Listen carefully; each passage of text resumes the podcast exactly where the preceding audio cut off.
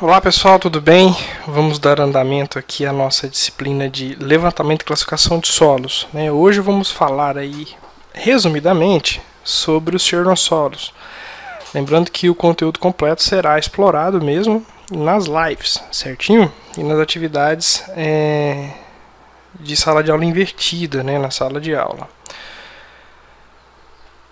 Os chernossolos é uma classe de solo aí muito específica e muito interessante do ponto de vista agronômico, porque são solos muito bons do ponto de vista fértil. Né? A sua classificação se dá pela presença do horizonte A chernozêmico, tá? que é um horizonte A de coloração escura que apresenta aí saturação por bases acima de 60%. Tá? Então é um solo muito bom do ponto de vista químico. Tá? eles são solos que podem acontecer tanto em áreas planas quanto em áreas declivosas. Tá? Então, para que eu seja, é, para que eu tenha, para que eu consiga classificar um chernossolo, perdão, ele tem que seguir esses requisitos abaixo. Né? Ele tem que apresentar um horizonte A chernozêmico, é, seguido de horizonte B incipiente em caso de solos planos e de B textural em caso de solos de declive. Tá? Em todos os casos, ele tem que ter uma argila de alta atividade e uma alta saturação por base. Então, é, é um solo muito bom do ponto de vista químico. Né? O A incipiente, o, perdão, o horizonte B incipiente e o B textural são horizontes é, relativamente fáceis de a gente mecanizar e trabalhar, principalmente o A incipiente. São solos então que não têm uma profundidade muito expressiva, né? não, é, não se compara a um, um latossolo, por exemplo, mas é uma profundidade que me permite mecanizar e trabalhá-lo e explorá-los aí a grande maioria das culturas, tá? É, também se enquadra com o chernossolo, né? Quando ele é seguido de horizonte cáustico, petrocálcico, carbonático, é, ou horizonte C, admitindo-se que entre os dois possa ter um horizonte incipiente. Né? Então eu posso ter um horizonte incipiente com espessura de 10 centímetros ou mais. Contato lítico desde que o horizonte arsenozêmico tenha 150 gramas por quilo ou mais de carbonato de cálcio. Né? Então eu posso ter um, um chernossolo sem o B, tá? mostrando aí características de é, um neossolo. Só que meu horizonte A ele tem que ter aí essa quantidade de carbonato de cálcio. Isso acontece mais em regiões onde a rocha de formação desse solo é calcário, tá? onde eu tenho aí uma concentração carbonática mais elevada. Uma indicação ambiental de que essa região pode ter essas características de rochas é a gente ficar atento às águas. Né? Solos onde eu tenho uma concentração de carbonato de cálcio mais elevada, as águas da região, dos rios, dos lagos, tendem a ser mais cristalinas, porque o carbonato de cálcio é um agente é, decantador e faz com que partículas que estavam ali é, estavam em suspensão na água, vão para o fundo.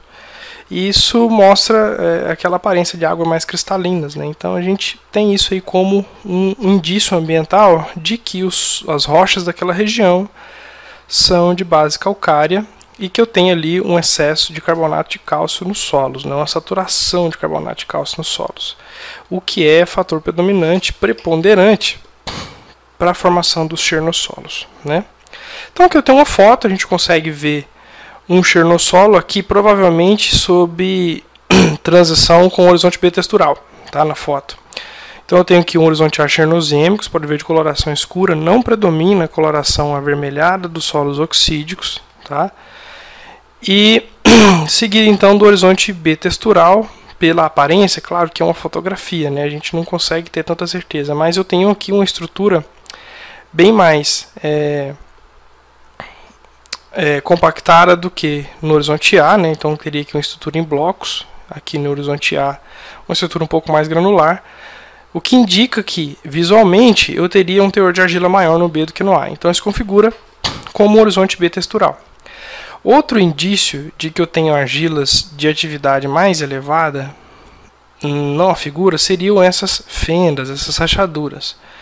Argilas com maior atividade, elas tendem a se ligar quimicamente é, com maior força do que argilas de baixa atividade. Em uma condição de saturação de água solo, depois de um excesso de chuva, por exemplo, quando essa água se infiltra e sai, essas argilas formam essas estruturas de rachaduras. Né? É... muito por conta dessa força química que elas têm. Né? Ao sair a água dos poros, as argilas puxam umas às outras, formando essas fendas. Então essas rachaduras indicam que eu tenho aqui uma é, argila de alta atividade. Claro que isso aqui pode ser uma estrutura que foi formada durante a, a, a perfuração dessa trincheira. Mas é uma tendência, né? um sinal ambiental que a gente pode seguir. Lembrando que todas essas confirmações a gente só tem em laboratório, em análises mineralógicas e químicas do solo. Isso aqui são indícios visuais que a gente pode observar em campo. Nada disso nos dá a plena certeza. Né? O que é o horizonte A chernozêmico? É um horizonte mineral superficial, tá? é um dos poucos horizontes diagnósticos superficiais. Boa parte dos solos tem em seu horizonte diagnóstico os horizontes B. Mas o chernossolo é o horizonte A chernozêmico. Né? Então ele tem é relativamente espesso, cor escura, alta saturação por bases, após o que inclusive depois de revolvimento, né, depois de você entrar com maquinário, isso acaba, por exemplo, diminuindo os níveis de matéria orgânicas que podem mascarar a saturação por base e a CTC daquele horizonte. Então, mesmo depois desse tipo de manejo, esse solo apresenta saturação por bases de 65% ou mais. Né? Então, são solos, do ponto de vista químico, muito interessantes. A gente tem algumas limitações físicas porque são solos que, por serem quimicamente reativos, eles acabam sendo mais suscetíveis à compactação. Mas dependendo do manejo que for adotado, isso é tranquilo, né? É só eu saber com o horário certo, o jeito certo de entrar com a mecanização, que esse solo não vai sofrer compactação. É um solo que tem baixa ocorrência, embora esse dado esteja aqui um pouco desatualizado. É, os chernossolos eles não são predominantes no Brasil, nos solos do Brasil, como por exemplo os latossolos e os arge. É, entretanto, as manchas que eles aparecem né, são é, distribuídas em todo o território nacional. Então a gente tem é, no centro-oeste, chernossolos no sudeste, né, chernossolos no nordeste e na região norte.